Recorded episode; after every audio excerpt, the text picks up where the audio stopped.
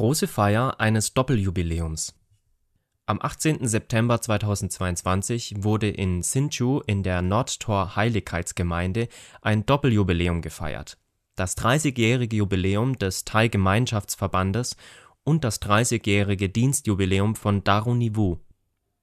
1992 kamen die ersten Gastarbeiter nach Taiwan, auch aus Thailand. Das war eine große Chance, unerreichten Völkern von Gott zu erzählen eine junge Frau sah und nutzte diese Chance, Frau Daroni. Sie war als Kind mit ihrer thailändischen Mutter und ihrem chinesischen Vater von Thailand nach Taiwan gekommen. Sobald die ersten Thai-Gastarbeiter kamen, war sie bereit, ihnen zu helfen und das Evangelium zu bringen. Sie gab ihren Beruf auf und wurde Vermittlerin und Übersetzerin für Thai-Gastarbeiter. In dieser Stellung musste sie neue Thais vom Flughafen abholen, in die Fabrik bringen und den Thais in den Fabriken bei Problemen helfen. Dabei erlebte sie immer wieder Gottes Wunder.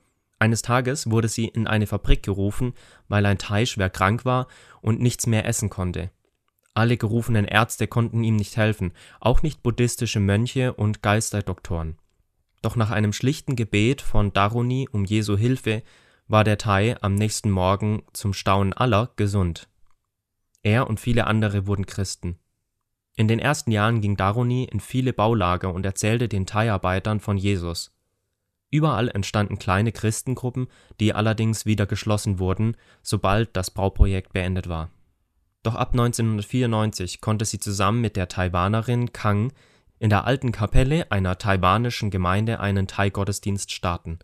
Als viele Thais Christus annahmen, beteten sie, dass Gott einen thailändisch sprechenden Lehrer nach Taiwan schickt, um die Thais biblisch zu schulen so kamen wir nach 18 Jahren Dienst in Thailand nach Taiwan und verkündigten gemeinsam mit Daroni und anderen Missionaren die frohe Botschaft. Im Jahr 2000 startete ein weiterer Thai-Gottesdienst in Naili. Als immer mehr Thais in der Thai-Kirche in Naili gerettet und getauft wurden, gab Daruni 2002 ihren Beruf auf und wurde Vollzeitmissionarin in der Marburger Mission, um hauptamtlich den Dienst unter Thais zu unterstützen.